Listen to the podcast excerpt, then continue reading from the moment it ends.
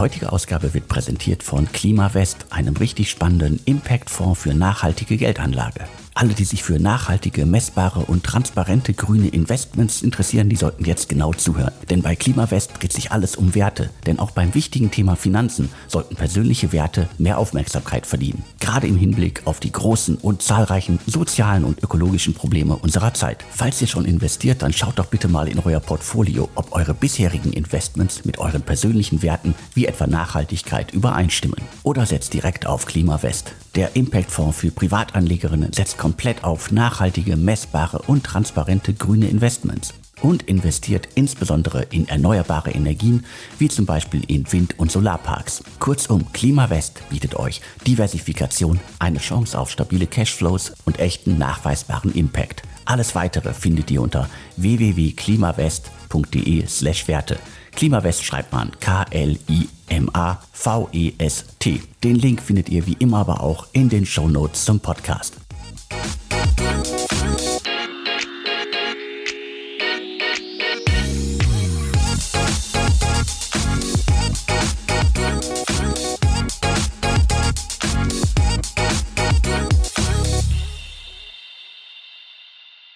Hallo, herzlich willkommen zum Podcast von deutschestartups.de. Mein Name ist Alexander Hüsing. Ich bin Gründer und Chefredakteur von deutschestartups.de. Heute habe ich ein neues Format für euch. Ich spreche jetzt mit Jakob Engels. Jakob ist Mitgründer von Paperless und am besten du holst uns jetzt mal ab, ganz klassisch mit dem äh, Lukas Gadowski Zitat. Wer bist du? Was machst du? Mhm. Alexander, danke für die Einladung. Äh, du hast meinen Namen schon verraten. Ich bin der Jakob. Ich bin Mitgründer bei Paperless. Paperless ist ein Startup aus Frankfurt. Ich selber sitze in München und ähm, habe mich als Mitgründer auf die Go-to-Market-Strategie fokussiert. Das heißt, wir haben unser Produkt oder unsere Dienstleistung und besonders als Startup, wo man noch keine riesengroßen Marketingbudgets hat und Werbebudgets, muss man Wege und Möglichkeiten finden, wie man das Produkt bestmöglich an den Mann, an den Mann und auch an den Markt bekommt. Und darauf habe ich mich fokussiert. Bin schon äh, länger in der ganzen Gründerszene unterwegs, habe das erste Mal nach dem Abitur gegründet, eine Digitalagentur, die sich dann nach zweieinhalb Jahren äh, im Sande verlaufen hat, die haben wir eingestampft und habe ja einfach ein, ein riesengroßes Interesse an Go-to-Market, alles was mit Vertrieb und Marketing zu tun hat. In meiner Freizeit ähm, mache ich viel mit Freunden. Wenn man viel arbeitet, darf das nicht untergehen, meiner Meinung. Ich spiele Golf gerne. Ähm, und ja, ich freue mich sehr auf unser Gespräch und das Format, was wir jetzt hier aufnehmen können. Und ich hole jetzt noch mal alle ab. Also dieses neue Format äh, kann ich am besten beschreiben mit, wir wollen in den nächsten Ausgaben, also in dieser und in den Ausgaben, die dann noch folgen, im besten Fall folgen, insgesamt also neun weitere Ausgaben. Wir wollen den Lebenszyklus eines Startups abbilden. Und ich glaube, da bist du der passende Partner für. Du hast schon reichlich Gründererfahrung, bist jetzt mit äh, Paperless relativ, sagen wir, frisch unterwegs. Mhm. Paperless können wir gleich auch noch ein bisschen was erzählen. Und wir wollen im Grunde in verschiedenen Ausgaben erzählen, wie man von der Idee äh, übers Marketing, übers Mitarbeiter finden und so weiter, wie man ein Startup aufbaut. Also im Grunde so eine Art äh, ja, Startup-Leitfaden, äh, eine Art quasi äh, ja, mehrstündiges Gespräch darüber, wie man ein Startup aufbaut. Ganz genau. Es soll wirklich darum gehen, wie du sagst, von der Ideenfindung, wie baue ich eine Firma auf, wie finde ich eine Idee, wie, wie setze ich das um bis hin dann zu Themen wie Finanzierung, Marketing, Vertrieb, Product Market Fit finden, um einfach schon mal so ein paar Schlagworte in den Raum zu werfen. Es soll wirklich darum gehen, kurze und knackige Tipps zu geben, nicht lang rumzuschwafeln, sondern handfeste ähm, Ratschläge zu geben für diejenigen, die gerne gründen möchten, aber vielleicht noch nicht den Schritt gewagt haben, weil sie ja, unsicher sind über gewisse Themen. Und wenn wir da nur einer einzigen Person helfen können bei der Gründung und bei der Umsetzung von der Idee, denke ich, haben wir unser Ziel gut erreicht. Definitiv. Äh, das ist die Herkulesaufgabe, die Mammutaufgabe, die wir hier stemmen wollen. Und jetzt noch mal ein bisschen was zu Paperless, damit äh, alle wissen, was da genau passiert. Also was genau muss ich mir unter Paperless vorstellen? Mhm. Wie es im Namen schon steckt, möchten wir Prozesse in Unternehmen digitalisieren und papierlos darstellen. Papierlos ist so die eine Seite. Ähm, in Deutschland oder in der Dachregion ja leider doch recht häufig aber noch in Unternehmen zu sehen, dass viel einfach mit dem klassischen DIN A4-Papier gearbeitet wird, was ausgedruckt wird und irgendwie wieder eingescannt wird oder es wird ein Foto davon gemacht. Das ist so die eine Seite, die wir digitalisieren wollen. Aber wir möchten Unternehmen auch helfen, von PDF-basierten Prozessen wegzukommen, insbesondere eben im Vertragsmanagement. Also wir haben eine Lösung geschaffen, auf der man intelligente Verträge, Vereinbarungen aufbauen kann mit äh, Formularfeldern, die Informationen vom Empfänger dieses Dokuments einholen.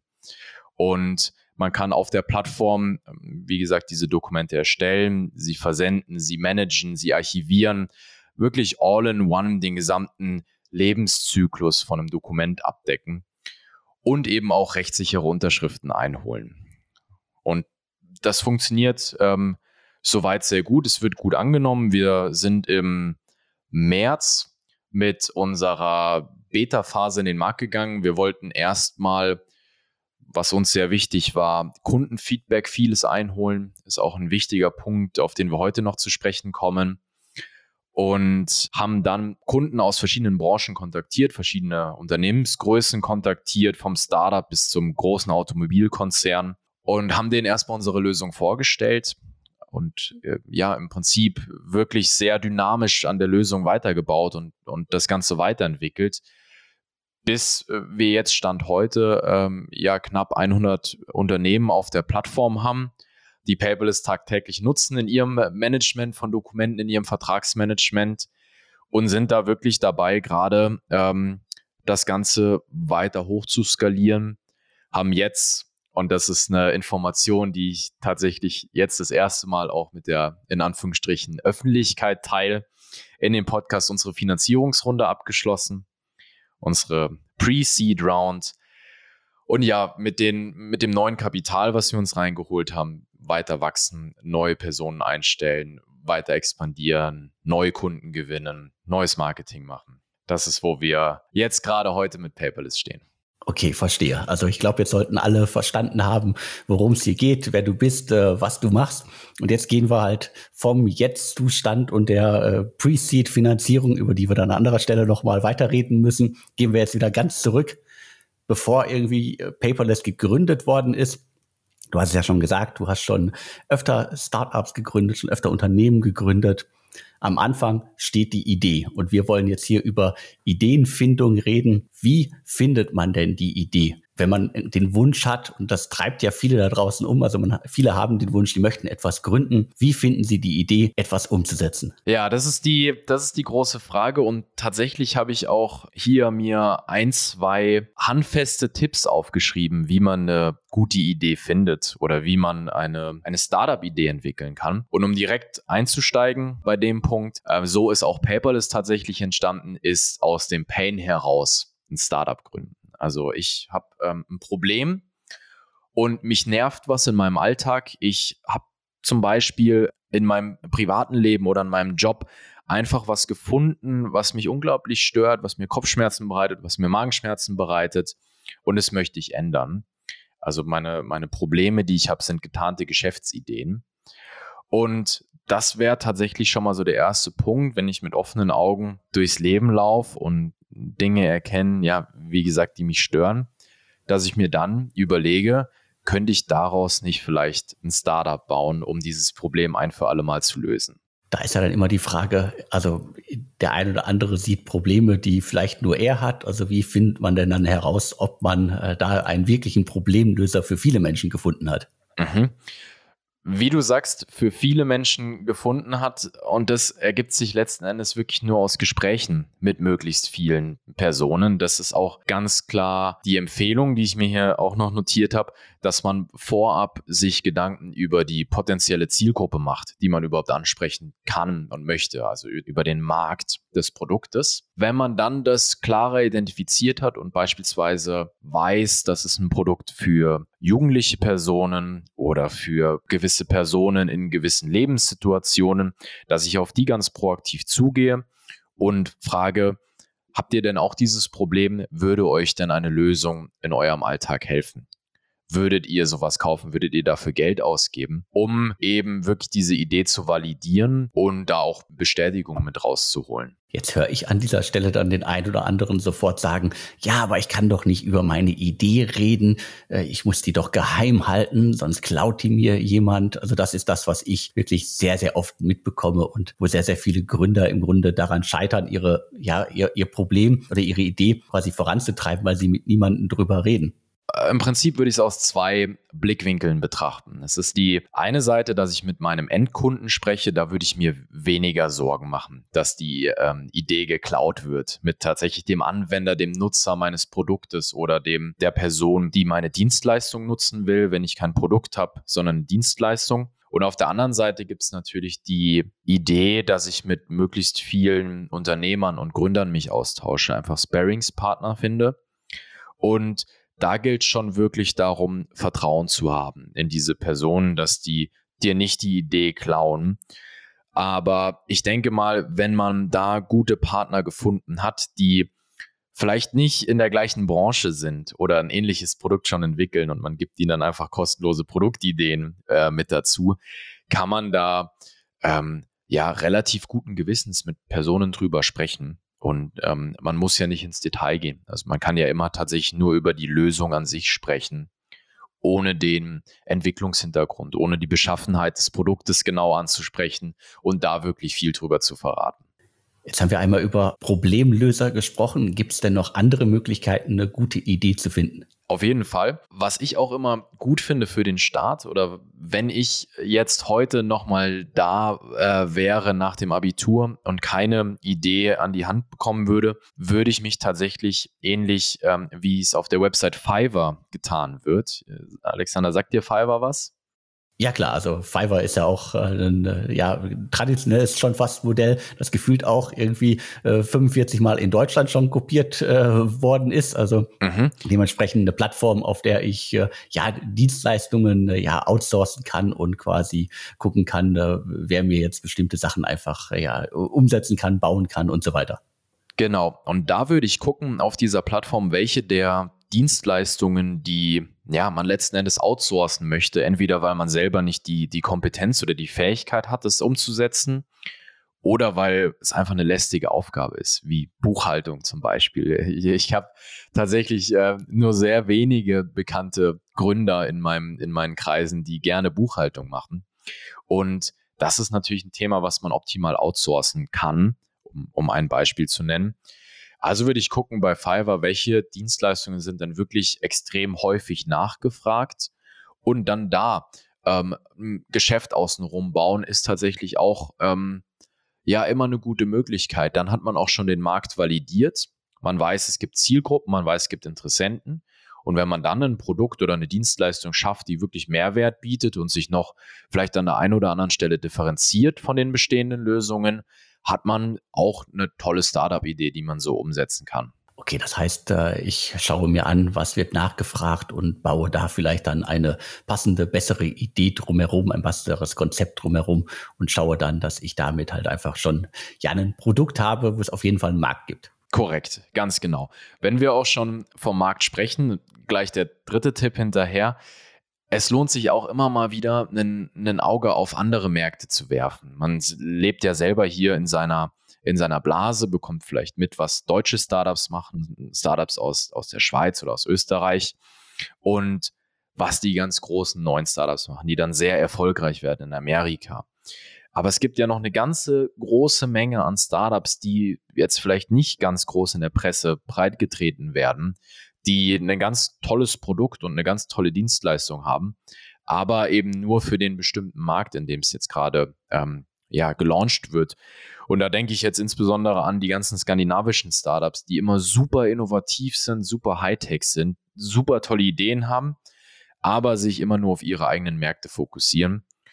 Und wenn man da mal rüberschielt und sich vielleicht die eine oder andere Idee abguckt, nicht eins zu eins kopiert, da bin ich kein großer Freund davon, aber zumindest die, den grundsätzlichen Gedanken weiterverfolgt und das Produkt hier im deutschen Markt launcht, ist auch immer eine tolle Möglichkeit, ähm, ja, ein Unternehmen aufzubauen. Auf jeden Fall. Also da gibt es ja sehr, sehr viele Unternehmen, die auf ihrem Heimatmarkt beschränkt sind und auch gar keine Ambitionen haben, äh, das in anderen Ländern zu machen. Und du hast es gesagt, äh, man sollte es nicht eins zu eins kopieren. Damit wären wir ja schon beim Thema Copycats. Mhm. Das ist ja auch ein, äh, ein wichtiges Thema immer wieder in der deutschen Startup-Szene gewesen. Also alles, was in den USA erfolgreich finanziert worden ist, wurde auch von, sagen wir, Rocket Internet und Co. relativ schnell kopiert. Mhm. Das muss man mögen. Das Konzept dahinter muss man mögen. Also ich, das ist wahrscheinlich auch nicht was für jeden. Es ist nicht was für jeden. Ich denke mir immer, oder mein, mein Tipp immer, ist einfach wirklich einen Differenziator zu haben. Also wirklich, wenn ich, wenn ich schon eine Idee ähm, kopiere, weil sie mir so gut gefällt und weil der Markt auch groß genug ist, dass es mehrere Anbieter gibt, sollte ich trotzdem immer noch drei, vier USPs äh, mitbringen und in mein Produkt einbauen, in meine Dienstleistung einbauen, die es so noch nicht gibt um einfach nicht, ähm, äh, ja, yet another solution zu sein, sondern ähm, zumindest mit, mit anderen Formen, mit anderen Farben zu spielen und, und noch einen extra Mehrwert zu geben. Und darüber hinaus, also was gibt es noch für Möglichkeiten? Wie kann ich noch äh, nach einer Idee äh, für ein Startup äh, das Netz durchforsten? Wo kann ich noch fündig werden? Was auch gut funktioniert, es bestehende Lösungen für andere Zielgruppen anbieten, für die man es bis jetzt tatsächlich noch nicht gefunden hat. Das funktioniert sehr gut im Softwarebereich. Ich bin ja selber auch aus der Softwarebranche von, von Paperless, hatte ich ja eingangs erzählt. Ähm, und es gibt eine ganze Menge Lösungen, die sich nur auf gewisse Zielgruppen beschränken. Ich denke an, an Enterprise-Lösungen, die sehr, sehr große Unternehmen im Einsatz haben, die aber vielleicht auch für Startups sehr hilfreich wären oder für, für kleinere, für mittelständische Unternehmen. Und da eine Lösung zu schaffen und die zugänglich zu machen für ähm, andere Zielgruppen, ist auch was, was man sich auf jeden Fall mal, wenn man denn gründen möchte, überlegen kann, wenn man die anderen Möglichkeiten, die wir vorgestellt haben, nicht ähm, nicht nutzen möchte, dass man sagt, ich schaue einfach, welche Lösungen gibt es denn in gewissen Märkten für gewisse Zielgruppen und kann ich die auf andere Zielgruppen transportieren und rüber kopieren. Es gibt ja auch derzeit den Trend, dass man sozusagen, es wird nicht mehr die allumfassende, eierlegende Wollmilch-Sau-Software gesucht, sondern quasi die Software für bestimmte Segmente. Also äh, das kann ja auch ein Weg sein, aus so einer quasi Gesamtkonglomerat einer ganz großen Software sich einen Teilbereich raussuchen und sagen kann, den mache ich noch viel besser. Absolut. Und das merken wir gerade selbst bei uns, bei Paperless. Ähm, Verträge, Vereinbarungen sind überall letzten Endes können wir jedem Unternehmen helfen und da Prozesse digitalisieren in den Unternehmen, aber sich ganz komplett breit aufstellen, damit wird man nicht erfolgreich und kann nicht gut skalieren. Das heißt, irgendwann muss man sich tatsächlich für eine Zielgruppe entscheiden und spitzer in den Markt gehen. Allein schon, dass man besseres Marketing machen kann, dass man das Produkt besser positionieren kann, dass man Zielgruppen besser ansprechen kann.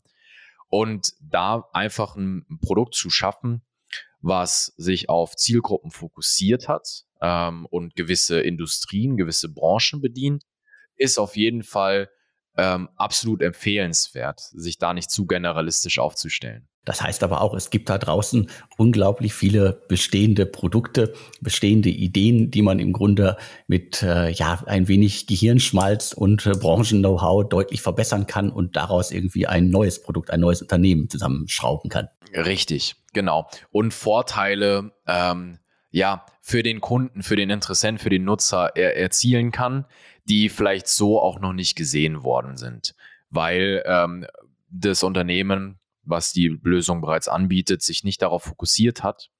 Und das dann so ein bisschen ja umzudrehen und, und aus einer anderen Perspektive zu betrachten und anders zu vermarkten anders zu positionieren, ist sicherlich eine Möglichkeit, wie ich ähm, eine Idee finde und die dann auch umsetzen kann. Und am Ende des Tages sollte man wahrscheinlich auch immer schauen, was erfüllt einen selber. Also wo ist man schon mit Leidenschaft dabei? Wo ist man vielleicht auch schon der Experte in einem bestimmten Segment bei einem bestimmten Thema? Und letztendlich gibt es vielleicht auch den ein oder anderen, der ein leidenschaftliches äh, Hobby hat und das halt auch irgendwie zum Beruf machen kann, oder nicht? Ja, auch das, ja. Der klassische Bierpong-Shop. Ich weiß nicht, Alexander, wann hast du das letzte Mal Bierpong gespielt? ja, ich, ich fürchte, ist schon lange her. Es ist äh, schon, schon eine, eine, Weile her, okay. Ähm, Bierpong wir kennen es. Ähm, man wirft in den Becher rein auf der gegnerischen Seite und der Gegner muss dann das Bier trinken, was in dem Becher drin war. Oder die Corona-konforme Version, man spielt es mit Wasser und trinkt dann aus der Flasche. Noch besser. Ähm, und da gibt es ja auch die, die lustige Gründergeschichte, dass ja im Prinzip die Personen, die die feierwütigen ähm, äh, Partygänger, die gerne Bierpong gespielt haben, äh, sich gedacht haben, oh, das ist ja eigentlich unser Hobby. Warum bauen wir denn nicht Tische, äh, Bierpong-Tische professionell und fangen an, die zu verkaufen? Weil jeder spielt es auf seinem Küchentisch, äh, jeder spielt es auf seinem Wohnzimmertisch und ja, das muss nicht sein. Lass uns doch einen extra Tisch dafür bauen und die äh, Damen und Herren, die diesen Shop aufgebaut haben, den Bierpong-Shop, den es wirklich gibt, äh, haben hier Hobby zum Beruf gemacht und sind super erfolgreich damit geworden. Funktioniert natürlich nicht immer. Nicht jedes Hobby lässt sich zum Beruf machen, weil man, ähm, und das ist ein sehr wichtiger Punkt, sich natürlich auch sehr früh im Prozess schon über die Monetarisierung Gedanken machen sollte. Wie verdiene ich denn tatsächlich mit meinem Unternehmen Geld? Und wenn ich da keine Lösung finde, dann ist es auch tatsächlich keine gute Startup-Idee. Muss man so ganz knallhart sagen. Ich höre immer wieder von Ideen, die gut sind, aber die sich meiner Meinung nach nur sehr schwer monetarisieren lassen. Und da würde ich tatsächlich dann für die erste Gründungserfahrung davon abraten. Das ist ja allgemein dann ein spannender Punkt. Also aus einer Idee ein Geschäftsmodell zu entwickeln, das ist ja dann, glaube ich, auch nochmal eine ganz, ganz große Herausforderung. Daran scheitern ja dann auch die meisten, weil die Idee hat man vielleicht, aber du hast es ja gerade schon gesagt, am Ende des Tages findet man keine Möglichkeit, wie man das wirklich monetarisieren kann, wie man das Ganze wirklich äh, ja zu einem äh, ja einen Job machen kann, von dem man auch leben kann. Also muss man da wirklich da einen klassischen Businessplan schreiben würde ich auf jeden Fall jedem empfehlen, der ein Startup gründen möchte, den klassischen Businessplan aufzuschreiben und da auf ein paar ganz wichtige Sachen auch zu achten, die ähm, in jeden Businessplan reingehören. Weil, was ist der Businessplan? Der Businessplan sind Ideen oder, oder Wünsche oder Träume von einem Startup, die ich aufs Blatt Papier bringe. Und, und so fange ich an, mir tatsächlich Ziele zu setzen und das Ganze auch schwarz auf weiß vor mir zu haben. Und das ist natürlich von immensem Vorteil bei der Umsetzung, wenn ich ein ganz klares Ziel verfolge. Um mal drauf zu sprechen ähm, zu kommen, was in so einen Businessplan reingehört, interessiert den einen oder anderen sicher auch, der ähm, eine Idee umsetzen will, ist erstmal der erste große Punkt natürlich, was genau möchte ich denn eigentlich tun? Also ich stelle mein Produkt, ich stelle meine Dienstleistung vor. Thema Produkt. Das ist so der, der, Ober, der Oberbegriff Produkt oder Dienstleistung, dass ich das wirklich im Detail mir mal durchüberlege, was genau möchte ich eigentlich anbieten. Punkt 1. Punkt 2, der auch immer sehr wichtig ist, äh, besonders wenn man mit Investoren spricht. Ähm, vielleicht möchte der ein oder die andere sich ja auch fremdfinanzieren lassen, das heißt fremdes Kapital ins Unternehmen reinholen was wir auch mal in einer anderen Folge abdecken werden, die, die Finanzierungen, wie funktioniert sowas, wie läuft sowas ab, ähm, sollte ich tatsächlich immer auch den Markt sehr, sehr gut beschreiben können. Und da gibt es ein paar Kriterien, auf die ich achten muss. Wichtig ist, dass ich mir tatsächlich Gedanken über meine Zielgruppe mache. Wie groß ist denn der, der totale Markt? Also wie viele potenzielle Nutzer gibt es denn von meiner Lösung, von meiner Dienstleistung, die ich anbieten kann? Wie viele Personen kann ich denn tatsächlich kontaktieren und wie viele Personen können denn tatsächlich mein Produkt letzten Endes nutzen. Und das alles mal auf ein Blatt Papier zu bekommen, wirklich auch in Form von Zahlen und nicht nur viel drumherum gerede, sondern mit tiefgehendem Research über den Markt, ja, ist schon mal wirklich ein erster guter Schritt in Richtung von der erfolgreichen Umsetzung dann auch von dem Startup. Beziehungsweise, wie gesagt, wenn man mit Investoren, sprich der erste Schritt in Richtung äh, Fremdkapital, was mir möglicherweise dann gegeben wird, wenn ich die Investoren von meiner Lösung überzeuge. Ein großer Markt muss ja nicht immer bedeuten, dass man auch mit einem Startup in diesem erfolgreich sein kann. Da haben wir ja gerade auch schon ein paar Beispiele genannt, warum das nicht so sein kann. Ich glaube aber ein wichtiger Punkt ist wirklich, dass man schaut, was ist eigentlich in diesem Markt, in diesem Segment los? Und äh, das bekomme ich ja auch immer mal wieder mit dass selbst äh, Gründer nicht, äh, Gründerinnen nicht wissen, äh, wer sind eigentlich Wettbewerber in dem Markt und ganz überrascht sind, dass sie da nach ein paar Wochen, Monaten jemanden entdecken, der doch irgendwie was ähnliches macht. Und selbst dann, ähm, auch, auch bei Paperless ist es so. Also wir stoßen immer wieder auf ähm, Lösungen, die wir vorher noch nicht kannten. Jetzt sind wir größtenteils schon in der Dachregion, ähm, ja, sind wir jedem schon begegnet, aber wir haben vorhin auch über andere, andere Märkte gesprochen. Es gibt durchaus Lösungen, die ähm, ja vergleichbare Dinge tun, aber komplett andere Zielgruppen ansprechen. Das heißt auch da, ähm, wenn der Markt groß genug ist und es äh, potenziell viele Nutzer für die Lösung gibt, wird man immer seine Nische finden und äh, das Ganze sehr gut und, und, und zielgerichtet vermarkten können, sodass man letzten Endes auch Abnehmer dafür findet um noch auf einen wichtigen Punkt auch zu sprechen ähm, zu kommen, der in jeden Businessplan reingehört, ist ein Team zu haben, was einen gut unterstützen kann. Also wer hilft mir denn bei der Umsetzung? Tatsächlich sollte ich mir, wenn ich wirklich äh, eine Idee umsetze, Experten ja ähm, auch in mein Team holen, die zu Mitgründern machen, die an der Idee entwickeln lassen, bei der Umsetzung von der Idee mithelfen lassen. Und sowas runterzuschreiben, welche Art von Produktexperten ich denn vielleicht brauche, auch wenn ich sie noch nicht im Team habe, ist auch sehr hilfreich, weil, wie gesagt, alles, was ich mal auf dem Blatt Papier geschrieben habe, wird eben von diesem Gedanken, der mir lose im Kopf rumschwirrt, zu einem Ziel, was ich mir setze. Und dann kann ich das Ganze auch möglicherweise erfolgreicher umsetzen, als wenn ich es nur aus dem Kopf raus tue ich glaube, beim Businessplan geht es ja auch immer einfach darum, dass man sich mit dem Thema wirklich intensiv beschäftigt hat. Also es gibt ja genug, äh, sagen wir, wenn man später unterwegs ist, äh, gerade beim Thema Finanzierung genug wie VCs, die interessieren sich gar nicht für einen Businessplan, sondern nur irgendwie für ein paar äh, spannende Zahlen. Also ich glaube, das Wichtigste, was man, glaube ich, begreifen muss, ist, das ist jetzt nicht irgendwie das allheilig machende Dokument, sondern das ist das Dokument, mit dem ich im Grunde fast ja nachweisen kann, ich habe mich wirklich intensiv mit der Gründung auseinandergesetzt. Richtig, wenn man es denn tatsächlich externen Personen vorstellen möchte. Also man muss da ja auch differenzieren zwischen äh, der, der internen Sichtweise, ich schreibe den Businessplan für mich und setze mir da meine Ziele drin und vielleicht schreibe ich auch meine ersten KPIs auf, also meine ersten Key Performance Indicators. Ähm, und überlege mir tatsächlich, wie vermarkte ich denn mein Produkt? Wann möchte ich denn die ersten Stückzahlen, die ersten Lizenzen, die ersten Produkte oder vielleicht die ersten Stunden verkauft haben, zu welchem Preis und wie viel äh, Umsatz möchte ich denn zum Zeitpunkt X erzielen. Dass ich mir das tatsächlich notiere und dann diesen Plan verfolge und dann natürlich auch dementsprechend mehr Commitment habe, ähm, wenn ich diese Ziele mit Freunden, mit Familie teile.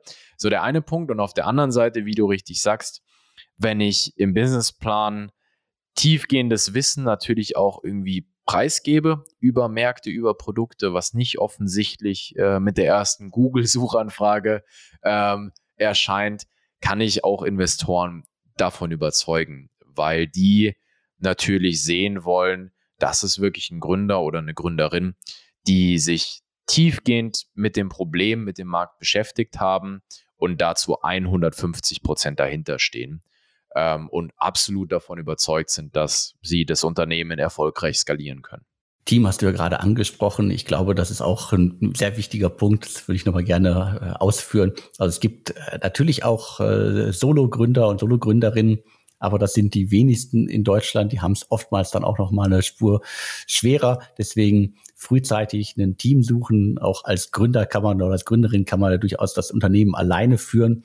Aber letztendlich braucht man um sich herum Leute und im besten Fall mein Tipp, nicht nur Leute einstellen oder suchen, die ähnlich ticken, sondern da auch zu schauen, dass man durchaus auch andere Sichtweisen mit ins Unternehmen bringt. Zu 100 Prozent. Je diversifizierter man ist im Unternehmen ähm, und je mehr verschiedene Blickwinkel man auf ein Produkt oder auf eine Dienstleistung hat, desto besser. Es empfiehlt sich tatsächlich auch ähm, mal mit Personen aus ganz anderen Branchen, aus ganz anderen ähm, ja, Gruppen zu sprechen. Einfach weil man, wenn man sich wirklich tiefgehend mit einem Thema beschäftigt, und da bin ich selber schon wirklich äh, häufig reingefallen in dieses, in dieses Loch. Man wird extrem schnell betriebsblind und denkt, jeder versteht die Lösung, ähm, weil ich sie jetzt gerade extrem gut verstehe. Vergisst aber dabei ja tatsächlich auch, dass äh, vielleicht sich nicht jeder mit Software auseinandersetzt, wie es bei uns ist, oder nicht jeder mit digitalen Vereinbarungen, Verträgen auseinandersetzt. Und da andere Sichtweisen mal anzuhören und wirklich mit einem offenen Ohr auch Feedback und Kritik anzunehmen, ist eine, eine grundsätzliche Einstellung, die man als Gründer mitbringen sollte, dass man extrem offen für Kritik und Feedback ist, weil nur so kann man sich ja auch weiterentwickeln. Ganz klar und das Produkt und die Firma weiterentwickeln. Gibt es denn noch andere Punkte, die man beim Weg zum Startup, also von der Ideenfindung, äh, vom Ideensuchen über Businessplan, also gibt es da noch Punkte, die man wissen müsste unbedingt? Also was hast du noch an Tipps? Ein wichtiger Punkt, den viele äh, nicht berücksichtigen von Anfang an, ich hatte ihn vorhin schon mal angeschnitten, war das Thema Monetarisierung und Vertrieb von dem Produkt. Ich sehe leider ganz viele Unternehmen, die sich extrem stark, Startups, die sich extrem stark auf ihr Produkt fokussieren und tagtäglich daran arbeiten, das Produkt zu verbessern, die Qualität zu steigern, vielleicht noch schneller, noch besser, noch höher abliefern zu können. Und vergessen dabei aber, dass ähm, das beste Produkt dann nichts bringt, wenn ich es nicht verkauft bekomme. Wenn ich es nicht an den, an den Mann bekomme, wenn ich es nicht an die, an die Zielgruppe positionieren kann und verkaufen kann. Und das ist ein Punkt, der vielleicht auch dem geschuldet, dass ich mich darauf fokussiert habe, der mir bei Startups extrem wichtig ist, dass eine ganz klare Strategie entwickelt wird, wie kann ich mein Produkt verkaufen, wie werde ich Geld verdienen, welches Preismodell äh, werde ich denn, werde ich denn mal so antesten. Da wird sich auch viel ändern dann im Laufe natürlich noch, aber ich muss mich da mal auf irgendwas äh, ja einschießen und dann die ersten Kunden gewinnen. Genauso auch, wenn ich eben äh, einfach selber nicht verkaufen kann, mir Gedanken darüber mache, wie finde ich denn gute Verkäufer? Ähm, kann ich vielleicht über einen Partner oder Affiliate-Programm wachsen? Oder sollte ich mir vielleicht doch externes Geld in die Firma holen und mir davon dann einen Vertriebsmitarbeiter, eine Vertriebsmitarbeiterin einstellen? Das sind Fragen, die ich mir vorab auf jeden Fall stellen sollte, weil, wie gesagt, das beste Produkt, die beste Idee ist nur dann erfolgreich, wenn ich sie auch verkauft bekomme. Das ist ja immer ein Vorwurf an deutsche Gründerinnen. Wir warten zu lange, wollen das Produkt perfekt haben. Im Grunde muss man so früh wie möglich raus und schauen, äh, nehmen die Kunden das Produkt an? Äh, ist der Preispunkt der richtige? Ganz genau. Und habe ich sozusagen da auch die Idee gehabt, die wirklich dann auch an diesen Punkten ihren Markt findet? Mhm. So in der Techie-Szene, sage ich mal, spricht man da häufig vom MVP, Minimum Viable Product. Also genau das Produkt mit, den, mit dem Umfang an Features lässt sich natürlich auch auf andere Branchen transportieren, aber genau der Umfang an Features, der den Kern von meinem Produkt ausmacht, kein großes Tamtam -Tam außenrum, sondern wirklich nur der Kern meines Produktes und mit dem starte ich direkt mal in den Markt rein und gucke, kann ich damit Bedürfnisse von meiner Zielgruppe stillen? Und dann hole ich mir Feedback ab, ähm, über eine Pilotphase, sag den Leuten, ich lebe von dem Feedback, wenn ich mein Startup aufbaue, schreibt sich das wirklich auf, nimmt auch Kritik an und, und steckt da ein bisschen Hirnschmalz rein und fängt dann an, um dieses, ähm, um diesen MVP, um dieses Kernprodukt alles weitere äh, aufzubauen.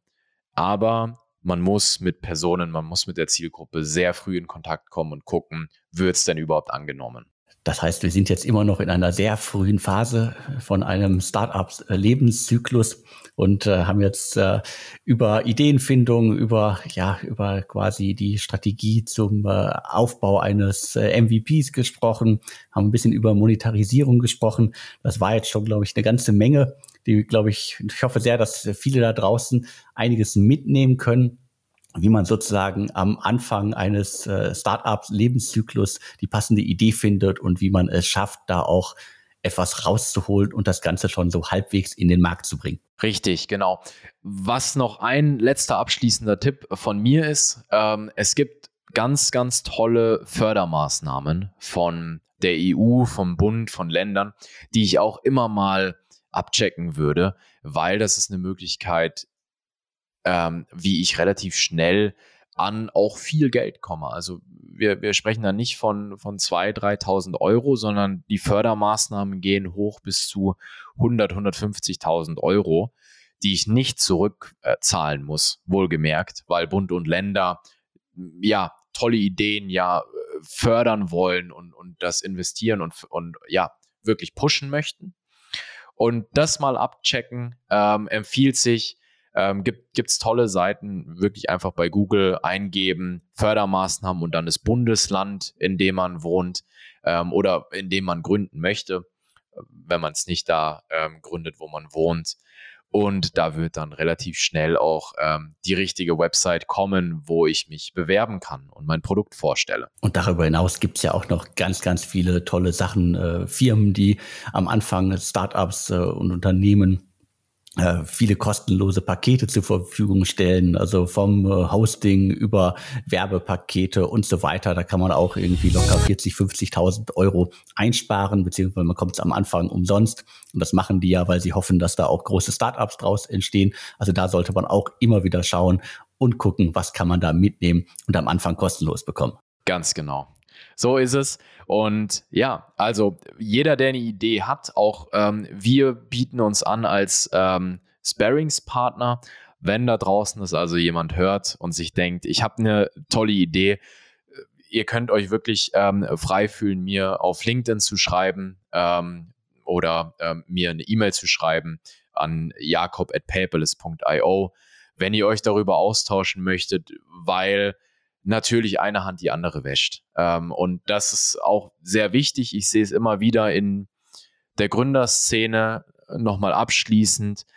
Die Startups oder die Unternehmen, die wirklich am erfolgreichsten sind, ähm, so in meinem Umfeld, sind auch von der Gründermentalität her diejenigen, die immer interessiert an Austausch sind und immer helfen möchten und immer Feedback einholen. Und das ist eine, ja, das ist eine, eine Attitüde, die ich ähm, auf jeden Fall an den Tag legen sollte, wenn ich, wenn ich erfolgreich gründen möchte. Da sehr, sehr offen zu sein für einen Austausch. Ja, sehr guter Tipp. Ich glaube, da gibt es genug andere Gründerinnen und Gründer in der Startup-Szene, die ähnlich ticken und darunter sicherlich auch einige der erfolgreichsten. Deswegen Austausch, Kommunikation ist wichtig und ähm, vor allen Dingen alle können voneinander lernen und das macht für mich halt auch immer die Startup-Szene aus. Ich habe es ja gerade schon gesagt, also wir haben jetzt ganz viel über Ideenfindung gesprochen und äh, wir machen ja noch ein paar Ausgaben mehr. Als nächstes haben wir uns ein bisschen das Thema Positionierung und äh, Branding auf die Fahnen geschrieben. Also das gibt's in der kommenden Ausgabe. Und jetzt erstmal, Jakob, äh, vielen Dank für deine Ausführungen. Ich bedanke mich auch bei dir, Alexander. Hat Spaß gemacht. Ja, ebenso. Und ich hoffe auch, äh, da draußen hat es allen Spaß gemacht. Und beim nächsten Mal, wie gesagt, geht es um Positionierung und Branding. Und mir bleibt jetzt nur noch zu sagen und tschüss. Tschüss, danke.